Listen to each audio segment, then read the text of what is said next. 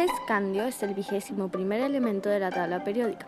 Pertenece al grupo de los metales de transición y mayoritariamente se encuentran minerales de Escandinavia.